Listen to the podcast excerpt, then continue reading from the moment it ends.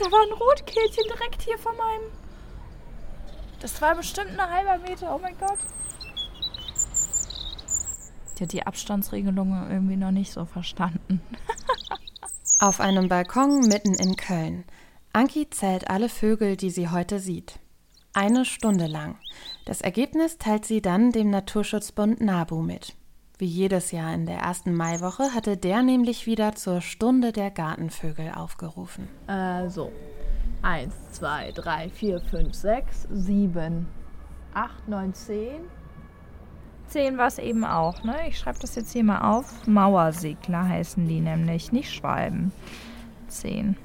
Wenn interessierte Laien wie Anki mitmachen bei der Wissenschaft und zum Beispiel Vögel zählen wie heute, dann heißt das Citizen Science – und gerade in Zeiten von Corona boomt die.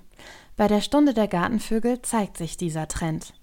Die 27-jährige Kölnerin Anki ist eine von 140.000 Menschen, die mitmachen. Die Umstände der Pandemie seien Teil der Erklärung, sagt Lars Lachmann, Ornithologe beim NABU. Durch die Corona-Krise sind viele Menschen an ihr Haus gebunden und das schon seit vielen Wochen, haben sicherlich auch ein Interesse entwickelt an den Details, die man vor Ort erkennen kann. Der ein oder andere, der sonst in ein Restaurant gegangen wäre oder irgendein Schwimmbad, hat vielleicht auch äh, diesmal bei uns bei der Vogelzählung mitgemacht. Auch Anki kann das bestätigen. Die 27-Jährige arbeitet gerade in ihrem ersten Jahr im richtigen Job nach ihrem Masterabschluss.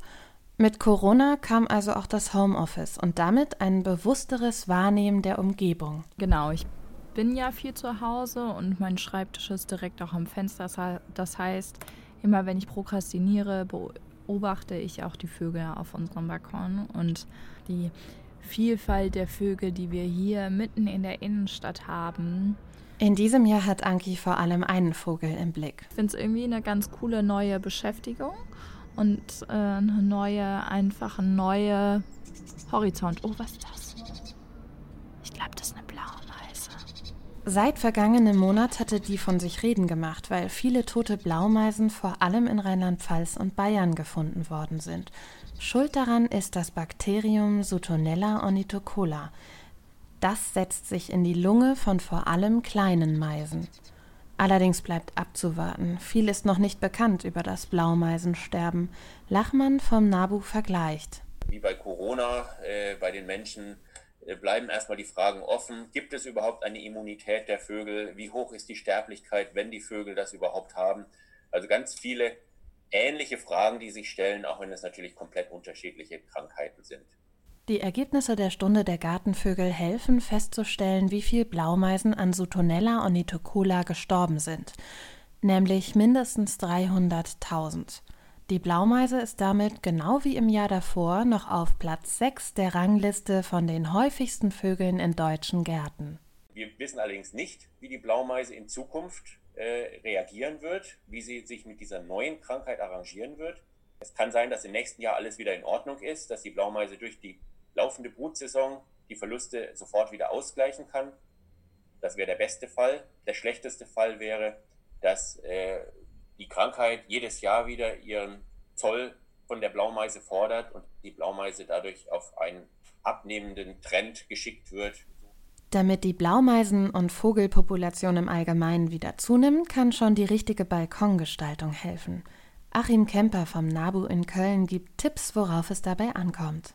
Da gibt es die Möglichkeit eben mit Blumenkästen und dementsprechend, wenn ich was für Insekten tue, indem ich die entsprechenden äh, Blumen und äh, Stauden quasi in die Blumenkästen einsähe und der, dann innerhalb von zwei, drei Wochen äh, habe ich dann einen schönen mediterranen äh, Balkonkasten. Ähm, dann kommen die Insekten und wenn Insekten da sind, habe ich auch sofort wieder die Vögel da. Anki hat sogar noch mehr gemacht. Das fällt ihr auch auf, während sie sich auf ihrem Balkon so umsieht. Wir haben hier auch Blumen gesät für Bienen und Insektenhotel aufgehangen und äh, jetzt hier auch was für die Vögel aufgehangen. Und natürlich sind es nicht nur die Menschen selbst, die was machen können. Auch die Stadt Köln ist aktiv. Denn Menschen beschäftigen sich auch nicht mehr mit der Natur und deswegen wird es denen relativ gleichgültig. Also ob da jetzt noch Vögel rumfliegen oder nicht, ist vielen Menschen egal. Das hat Bettina Küchenhoff festgestellt.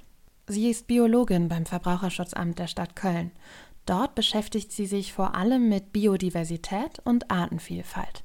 Zum Beispiel in ihrem Spatzenprojekt. Der Spatz war schon immer bei Menschen beliebt. Ähm, er ist ihm einfach sehr, sehr ähnlich. Er ist vorwitzig, Pack schlägt sich, Pack verträgt sich, also sie tanken sich irgendwie um Kleinigkeiten, aber hinterher vertragen sie sich wieder. Sie passen aufeinander auf, sie kümmern sich umeinander ähm, und sie gehen früh schlafen mit einem heftigen Geschnatter noch, also Gechilpe, und sie sind Langschläfer.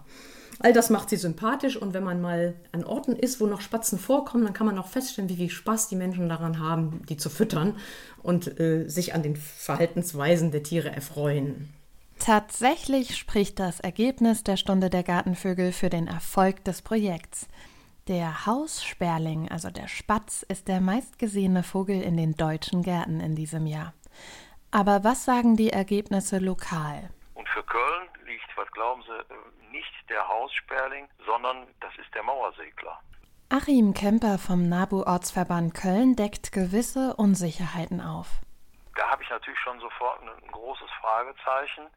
Ist das jetzt der Bestand oder sind das nur die Durchzieher, die eben ab erst Anfang Mai hier quasi von Süden äh, in Richtung Norden ihrer Brutgebiete wandern? Oder ist das äh, so quasi Self-Full Prophecy? Man will und weiß, der kommt jetzt. Und dann äh, schaue ich verstärkt auf den Vogel und dann entdecke ich den natürlich auch. Ne? Also Fragen, die trotz der breiten Beteiligung lokal zu klären bleiben. Aber Fakt ist, der Mauersegler ist in Köln auf der ersten Stelle, statt dem Aussperling. Und Anki? Die hat insgesamt 15 Vögel an diesem Nachmittag gezählt. Mauersegler, was haben wir auch? Am Ende der Stunde teilt sie die Ergebnisse online mit und zieht ein Fazit. Es war sehr kurzweilig und ich bin jetzt irgendwie viel geschulter, mal Vögelstimmen zu hören und mal wirklich auch äh, in den Himmel zu gucken und mal wahrzunehmen, wie viele Vögel da am Himmel so sind ja, hat mir schon Spaß gemacht.